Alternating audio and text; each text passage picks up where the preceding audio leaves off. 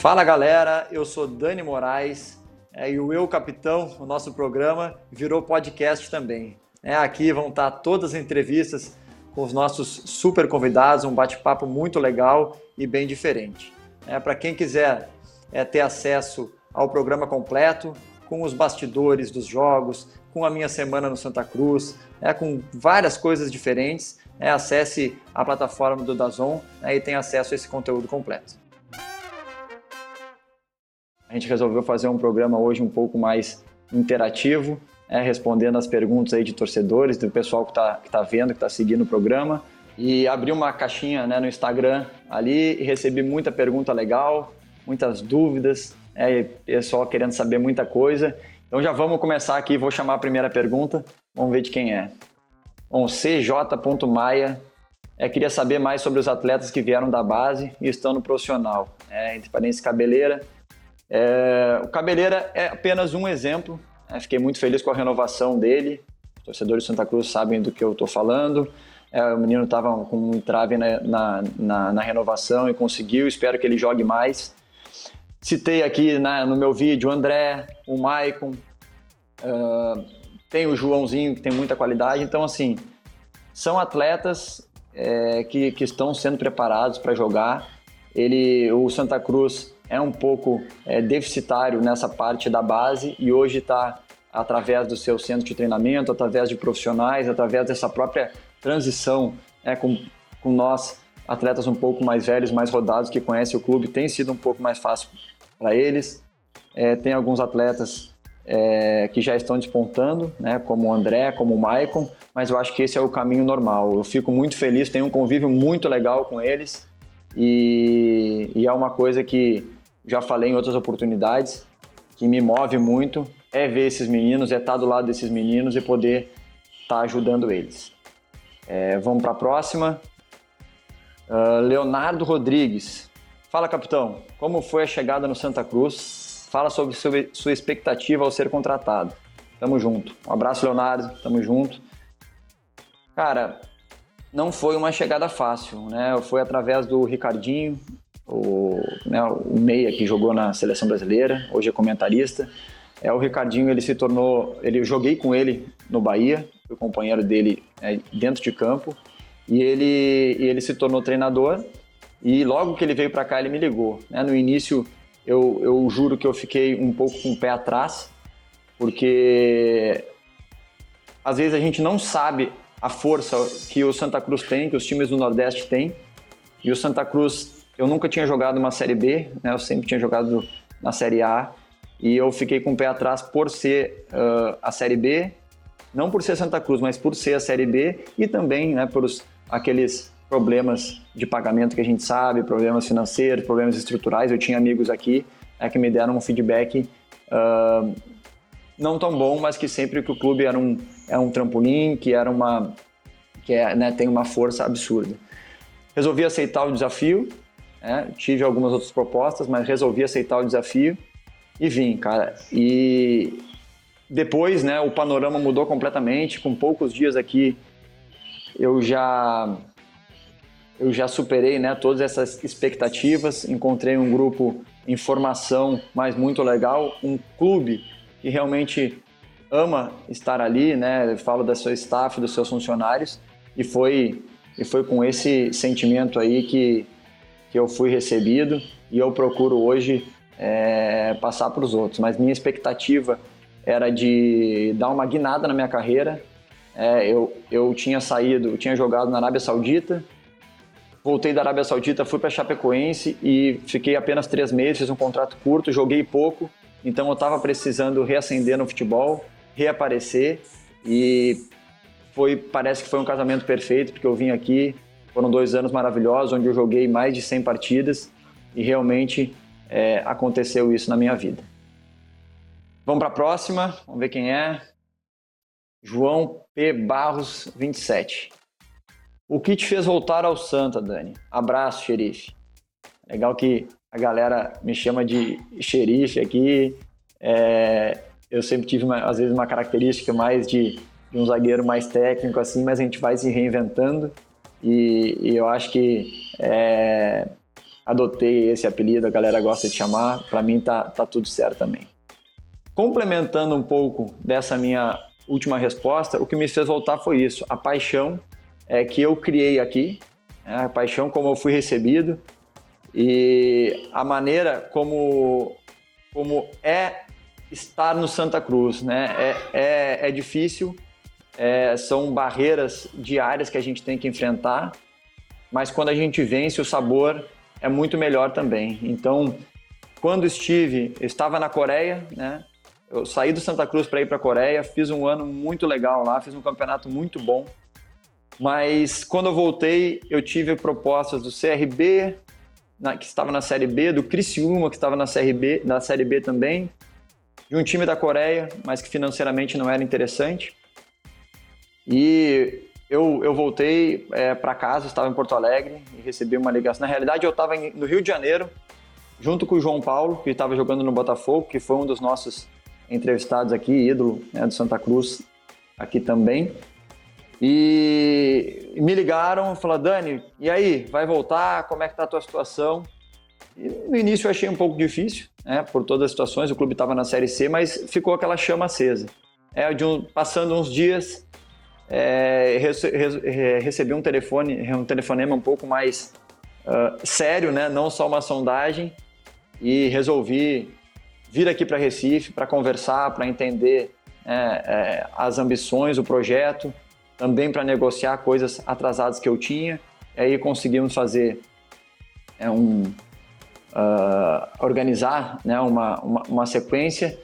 E, mas sem dúvidas o que me fez voltar, o que pesou muito foi tudo que eu vivi aqui e, e a minha família. É, o primeiro lugar, os meus filhos uh, fizeram turma, eles têm amigos, uh, até é, tem muitos amigos aqui. A minha esposa, a gente tem, eu e ela temos um ciclo de amizades e isso é difícil no futebol quando tu cria isso e esse amor ao clube, mais é, Recife, mais o nosso acolhimento foi o que realmente me, me fez voltar e me mantém aqui.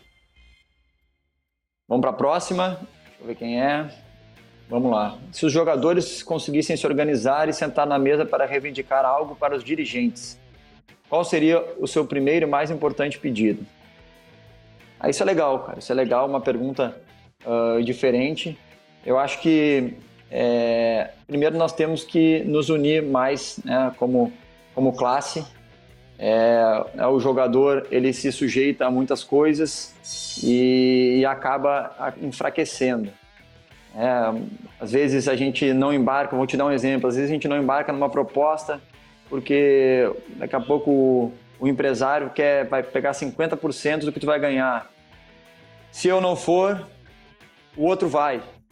É, às vezes uh, o clube faz uma proposta, né, tá devendo um dinheiro, faz uma proposta eu tenho que receber 30% do que eu trabalhei.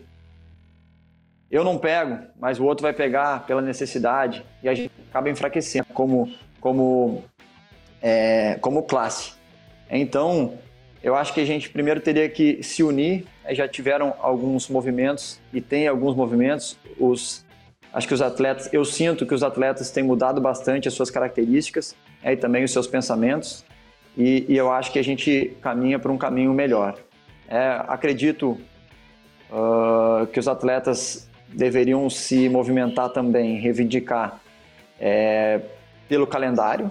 Eu acho que é, são muitos jogos, é, são muitos jogos. A gente estava chegando, a gente tava, chegou a jogar três jogos numa semana. Né?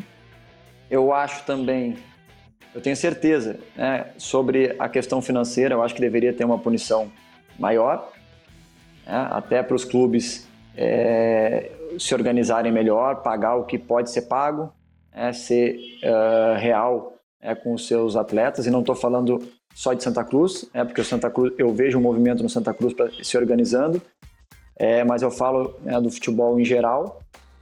Acho que uma coisa também legal é que deveria partir não só dos atletas, uh, mas também dos dirigentes, é a questão é, do limite de troca, tanto de jogadores quanto de treinadores, porque a gente acaba que muda muito, uh, muda muito uh, a metodologia de trabalho, a metodologia é, de treinamento, a metodologia, é, o, o, dia a dia, é, o convívio, e isso eu acho que, que é essencial é a gente ter uma, uma sequência, o, o atleta, o treinador ter uma sequência para poder fazer o seu melhor.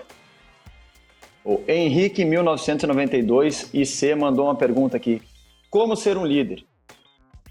É, e essa é uma pergunta muito legal. Eu venho desenvolvendo é, há muito tempo esse meu perfil de liderança, é, é mas não é uma pergunta fácil uh, de ser respondida. É, eu acredito eu, que só tem um tipo de liderança, que é a liderança é através do exemplo. É, e, e eu procuro ser assim. Eu hoje com 35 anos eu sou é, eu, eu tenho que ser o primeiro, um dos primeiros no teste físico. Eu tenho que ser um cara que treina bastante. Eu tenho que ser um cara que chega mais cedo, um cara que, que, que participa de tudo. Não, não por causa do, do, treinamento específico, do dia a dia específico, mas sim para mostrar para os outros, porra, mas ele está fazendo. Ele já jogou lá, lá, lá, lá. Ele jogou na Coreia, na Arábia, jogou em times grandes, disputou Libertadores. E ele faz, pô, eu estou subindo agora, como é que eu não vou fazer? Então, eu acho que esse exemplo é fundamental.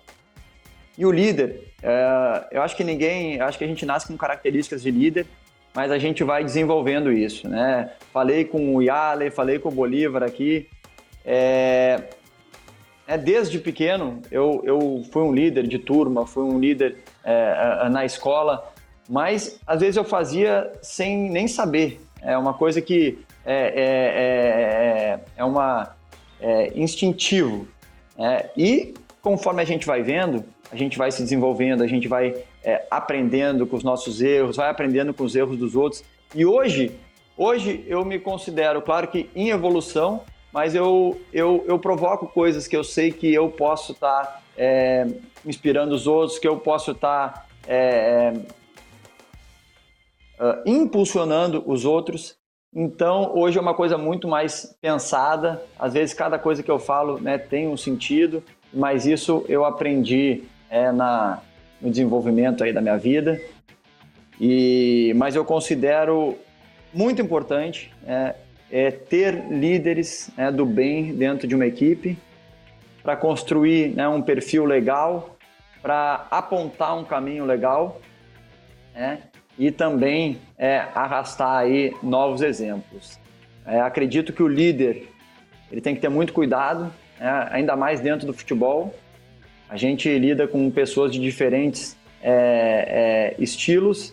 É, tem treinador que gosta que tu te posicione mais, tem treinador que não gosta, tem o gestor que gosta que tu participe, tem o gestor que acha que tu quer pegar o lugar dele, tem o presidente que te quer mais participativo. Então a gente tem que ter, é, é, tem que fazer, né, um bom líder tem que estar sempre à frente, tem que fazer uma boa leitura de tudo, né, e, e não, não deixa de ser é, uma gestão de grupo, uma gestão de pessoas. Gosto muito de falar de liderança e eu ia me estender demais aqui. Uh, vamos para a próxima aí. William Retro, grande amigo, fala da experiência de ter conquistado o maior título de um clube centenário que é o Santa. Primeiro, abrir aspas aí que o William Retro, ele, ele é dele a marca da Cobra Coral, é do que, que patrocina hoje o Santa Cruz, que faz todo o fardamento. Essa camiseta aqui que eu estou mostrando, é que eu estou vestindo é dele e é um cara que, que tem feito muito bem para o clube. É, considero aí que a gente melhorou muito nesse quesito, junto com o marketing, e é um cara que realmente muito presente, que ajuda muito o clube. É, fala da experiência de ter conquistado o maior título de um clube centenário que é o Santa. Está falando da Copa do Nordeste, a gente conversa muito sobre isso também.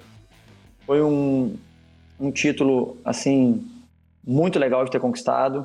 É, o que representa, né? representa muito para mim, mas representa muito para essa torcida. E esse o Willan foi um cara, foi um cara que que estava uh, que estava no estádio, né? que passou dificuldade para entrar lá em Campina Grande e a gente conversa, né? Lembra de tudo isso, de todos esses momentos e foi muito especial pela maneira que ele foi conquistado. É, nós classificamos, uh, vocês vão lembrar, a gente, a gente classificou em último, né, com uma derrota uh, para um time alternativo do Bahia. A gente entrou como o melhor segundo, o melhor terceiro colocado, não me lembro na época. E, e acabou que, é, enfrentamos o primeiro, enfrentamos uh, o Ceará, a Bahia, né, pegamos aí na final o, o Campinense e é, pela situação do jogo, por como foi, é um gol no finalzinho ali. É, é legal falar que assim a gente tomou um gol e em nenhum momento parece que nem, nem os torcedores, mas especialmente dentro de campo, foi uma a gente tinha certeza que a gente ia conseguir aquilo ali. Tava tudo tão preparado para nós que a gente tinha certeza. No momento que a gente toma o gol, me lembro que eu pego eu pego a bola, peço calma, tranquilidade. São dois momentos marcantes para mim, que eu peço calma, tranquilidade, boto a bola é, no meio de campo de novo. A gente a gente volta a se encontrar no jogo e logo em seguida a gente faz um gol. E eu tô lá dentro da área, né, nesse gol, quase que a bola bate em mim. É o gol do, do Arthur Kaique, que hoje está no Cruzeiro.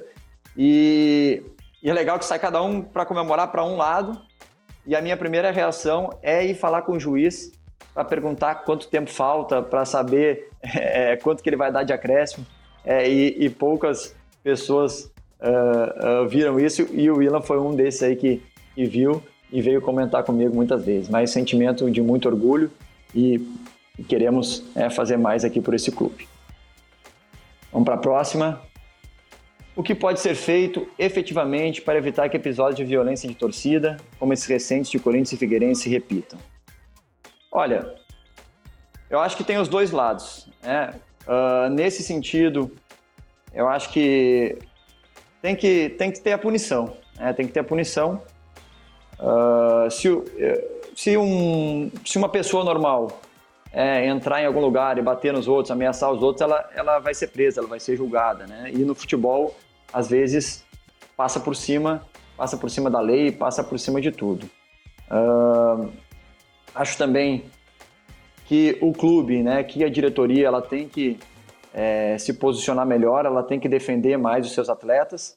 É, já, já, já tiveram casos que às vezes uh, o próprio clube abre as portas né, para o torcedor ir protestar, né? E para ver se tem uma reação, para ver como é que é a reação dos jogadores, como, como que, que vai ser no próximo jogo, mas eu não acredito em nada disso. Né? vou aproveitar também e falar é, outro caso aqui que está acontecendo uh, do próprio Thiago Neves, né, da torcida do, do, do Atlético Mineiro, né, da revolta. E aí sim, eu, eu falo disso porque eu queria entrar em outro lado também. É, eu acho que tem essa revolta da, da torcida, mas a importância também do atleta é, do atleta saber o que, que ele representa. É, no momento que, que o atleta escolhe por, uh, por incendiar, por falar coisas é, por, por, pela zoação, quando extrapola, passa do limite, ele gera uma revolta na torcida. Eu acho que não. Uh, não necessariamente desse tamanho, né, como foi essa repercussão que teve, mas eu, é, eu, eu falo do Thiago Neves, mas eu queria falar no geral que o atleta também tem que ter muito cuidado é com tudo que ele fala, é com todas as atitudes que ele tem, porque ele é, ele é exemplo, né? E, e ele move multidões aí, né? Eu fiquei chateado, né, com as, com as uh, ameaças aí pro, pro Thiago, para a família, né, pela repercussão do caso, mas eu acho que cabe a nós atletas também ter muito cuidado com o que a gente fala, né, com o que a gente, porque o que a gente fala aí realmente faz a diferença nessas atitudes. Vamos para a próxima. É, Marcos Carneiro, 92.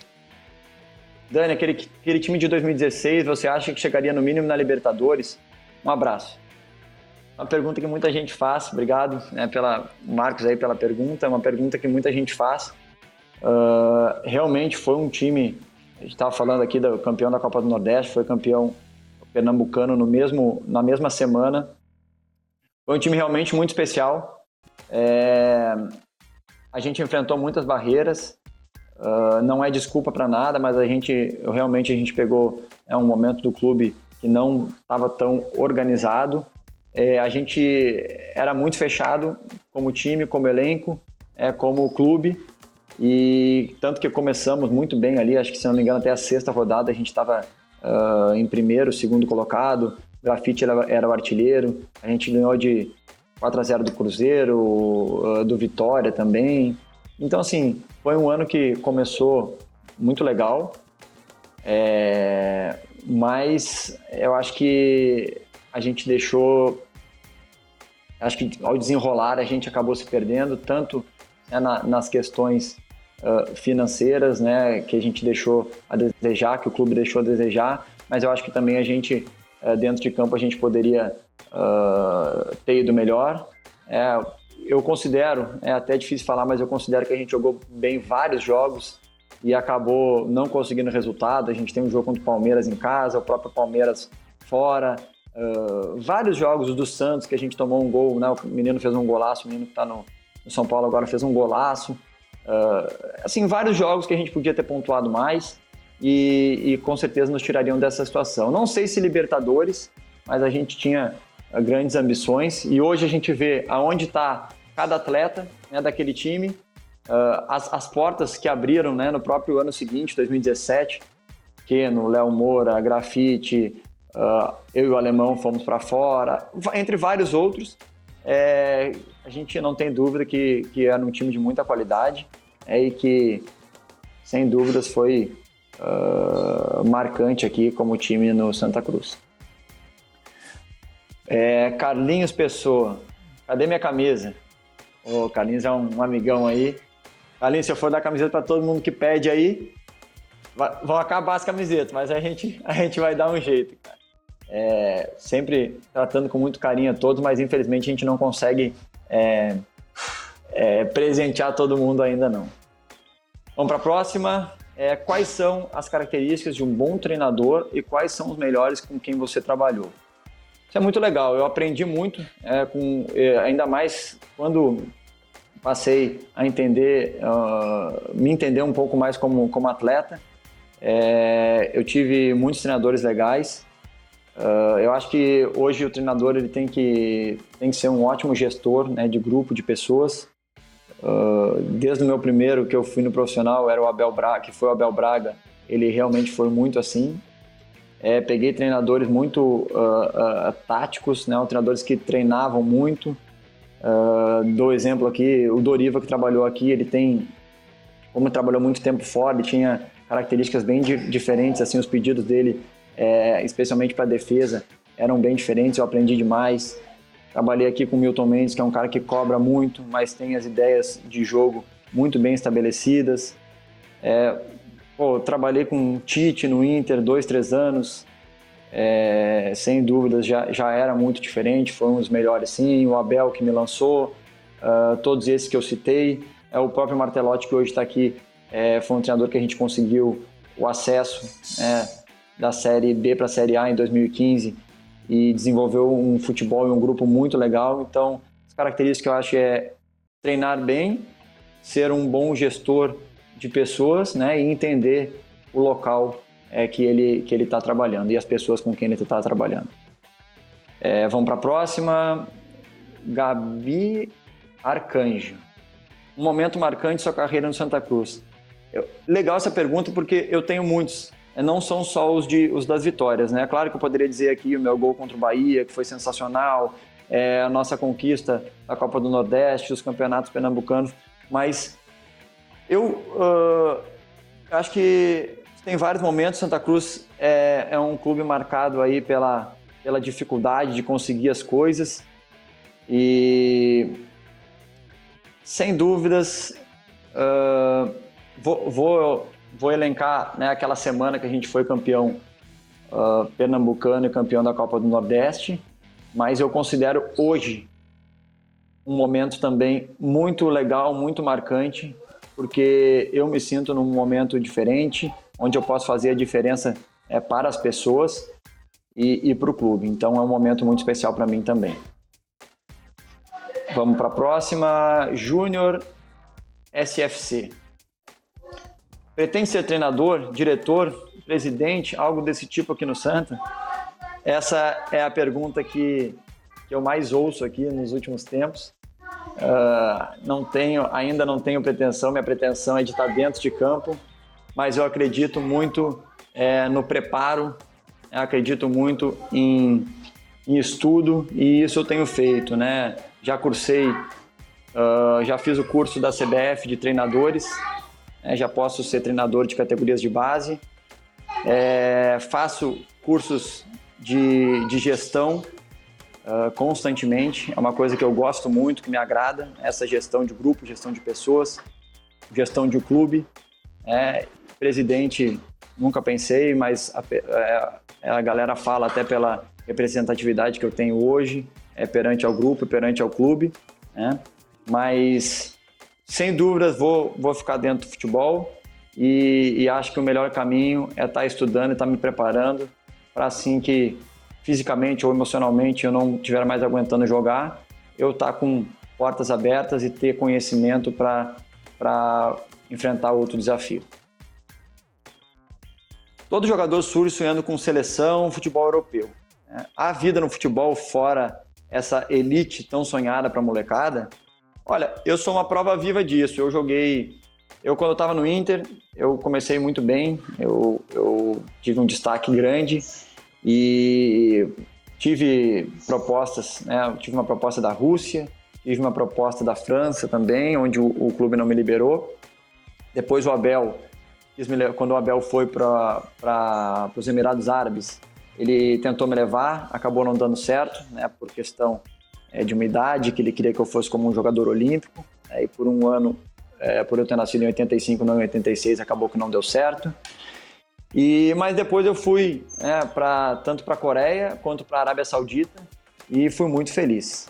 É, me desenvolvi como atleta, como pessoa, uh, financeiramente também foi bom.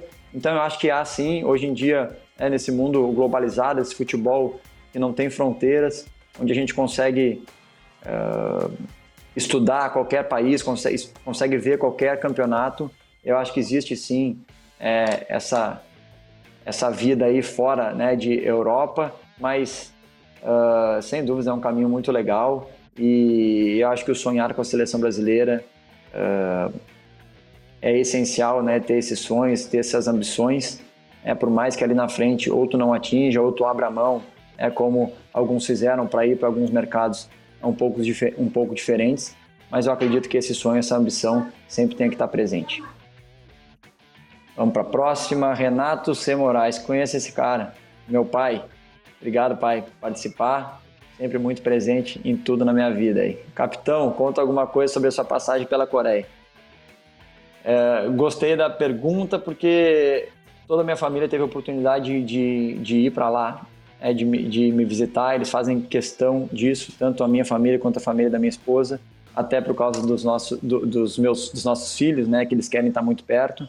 Mas foi, eu não vou nem falar de futebol, que eu acho que o futebol ele, ele é muito legal. Ele, eu aprendi demais também com é, na dinâmica de jogo, uh, de intensidade, é de, de qualidade técnica, assim, de fundamentos que eles treinam demais desde muito pequeno. Eles, uh, eu tinha um lateral direito, ele até era, era, era japonês e ele preferia jogar uh, na lateral esquerda do que na lateral direita. Né? ele teve seis assistências com a, com a perna esquerda e, e duas né, com a perna direita. Então isso aí já mostra a, a, a importância que eles dão assim para o fundamento e que eles sabem que eles têm que trabalhar mesmo.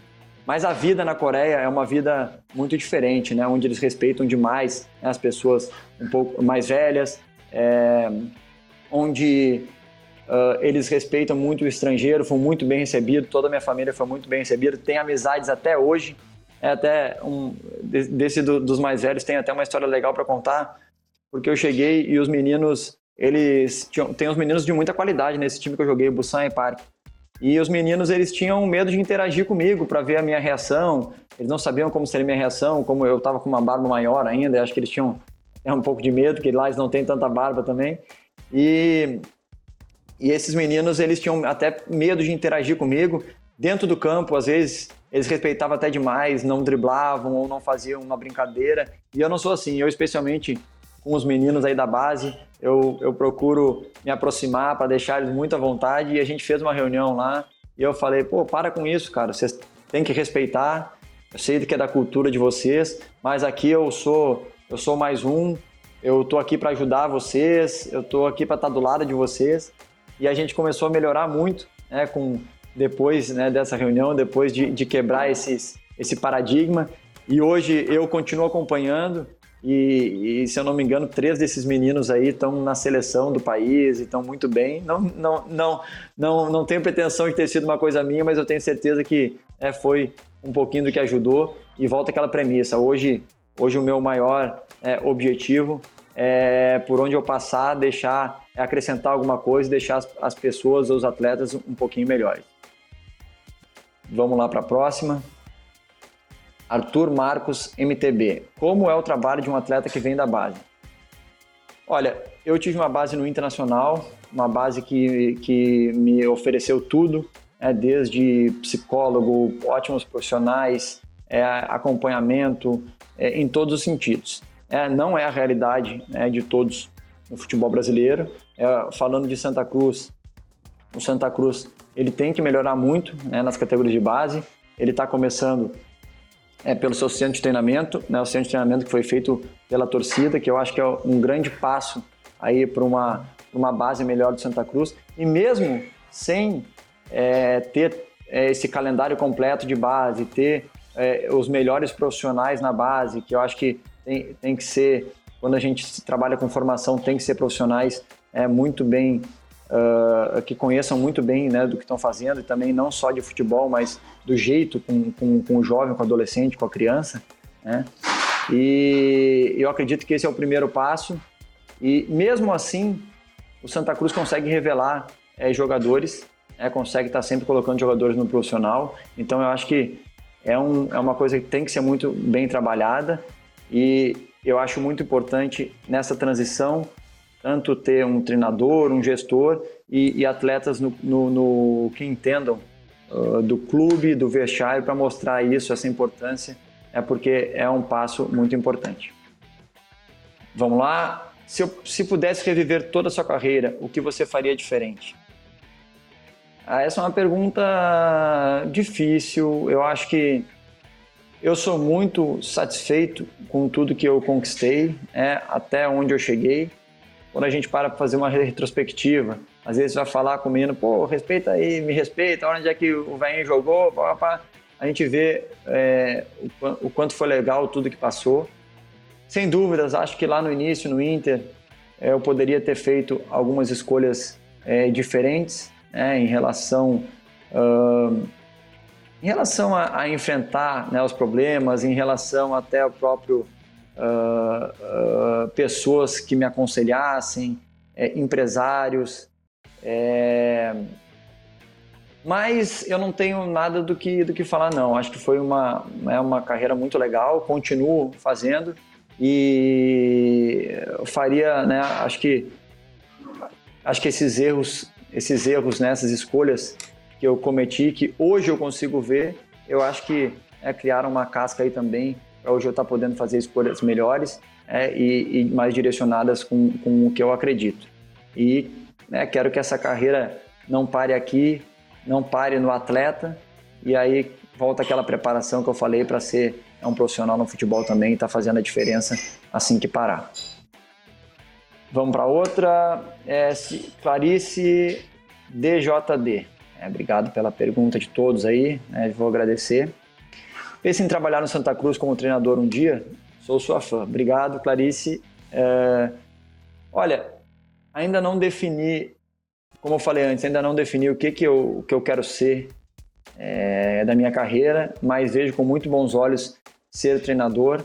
Uh, aprendo diariamente. Eu é, acho que eu estudando ainda, enquanto jogador, foi essa minha escolha, porque eu consigo uh, detectar coisas é, vejo os treinamentos sempre com muito respeito, não, não vou deixar de fazer alguma coisa por não concordar, é, não vou deixar mudar alguma coisa por eu não concordar ou ver alguma coisa diferente. Vou fazer, vou respeitar, mas eu sempre penso como é que eu estaria fazendo, é o que, que eu poderia fazer diferente.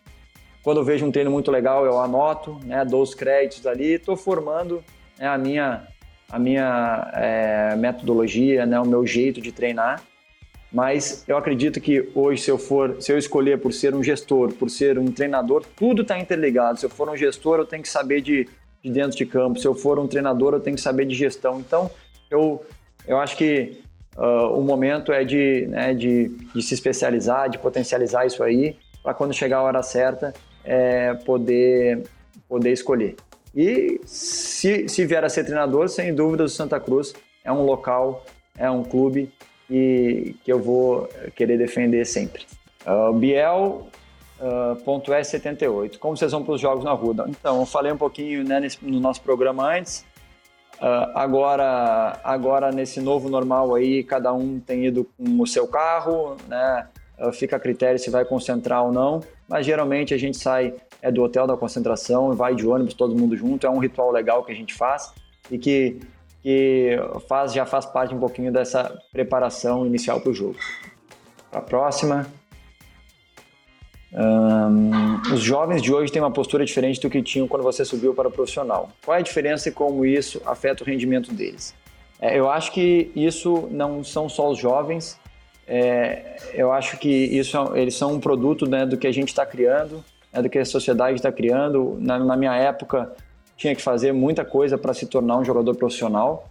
É, hoje em dia, ali com 16 anos, com 17 anos, eles já são às vezes é, a, a maior promessa do clube, querendo, é, buscando um, uma venda, é, buscando uh, recurso né, para o clube.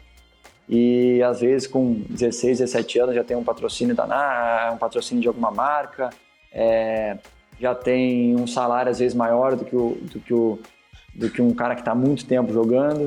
Então, assim, eu acho que afeta porque não dá valor é, ao, ao, real sentido né, da coisa, né, do futebol. Eu, quando eu estava nas categorias de base do Inter, eu, eu, eu treinava é, pela manhã, eu ficava o dia todo no clube, vendo qual jogador passava com qual carro, uh, buscava a bola, eh, se a bola caísse fora do campo. Eu fui gandula por várias vezes, é, só para estar tá perto é, do, do, do, do jogo, para estar tá vivenciando aquele momento. Então, assim, é, a cobrança né, dos mais velhos era diferente, mandava, é, eu ia buscar bola, eu ia carregar o material e hoje é um pouco diferente. Eu acho que tem que ter um meio termo, é, eu acho que tem que existir uma cobrança, uma cobrança profissional, é, mas também a gente é, tem que impor um pouco de limites, é, senão é, o, jovem vai achando que, que, por ele ser um jogador, ele está acima de qualquer é, lei, de qualquer coisa, é, e a gente vê muitos exemplos ruins aí, e, e que se apeguem aos, aos, exemplos bons aí, que, que tem chegado muito longe e que essa realidade tem mudado aí, especialmente no Brasil. Vamos para mais uma e a última pergunta. Né? Qual é o grande momento que você viveu na sua carreira e por quê? Quando fala de carreira uh, total assim, é difícil né, de falar um momento só. Né? Eu vivi coisas maravilhosas uh, no Inter, que eu me profissionalizei é, fui campeão várias vezes né, no clube que eu, que eu torcia desde pequeno.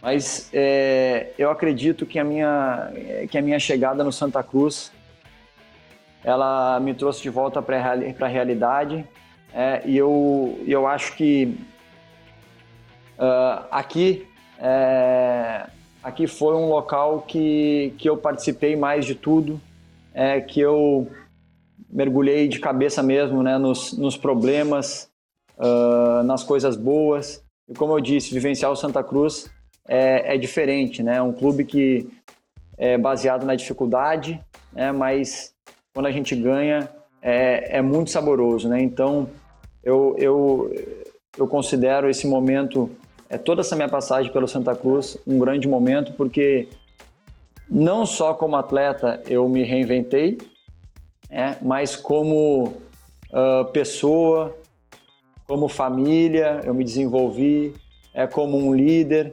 é, e acredito que eu ainda possa estar é, tá escrevendo essa história e estar tá fazendo a diferença aí num clube é tão grande nessa reestruturação do clube. Eu acho que o clube tem muito para crescer, é, o clube tem muito para melhorar é, e eu voltando ao que eu quero, eu, voltando ao que eu disse, eu quero melhorar é, tanto os atletas quanto o clube. É, eu quero fazer melhorar, não, eu quero fazer parte, é, continuar fazendo parte dessa história. Galera, foi um programa é, um, um, pouco diferente. Estou é, aqui respondendo, falando bastante, até é um pouco uh, emocionado com algumas coisas que a gente fala, que a gente lembra.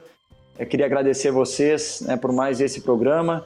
É, a gente tem um jogo muito legal no final de semana e semana que vem a gente está aqui contando um pouco mais de tudo e dividindo com vocês. Muito obrigado pela participação e até o próximo.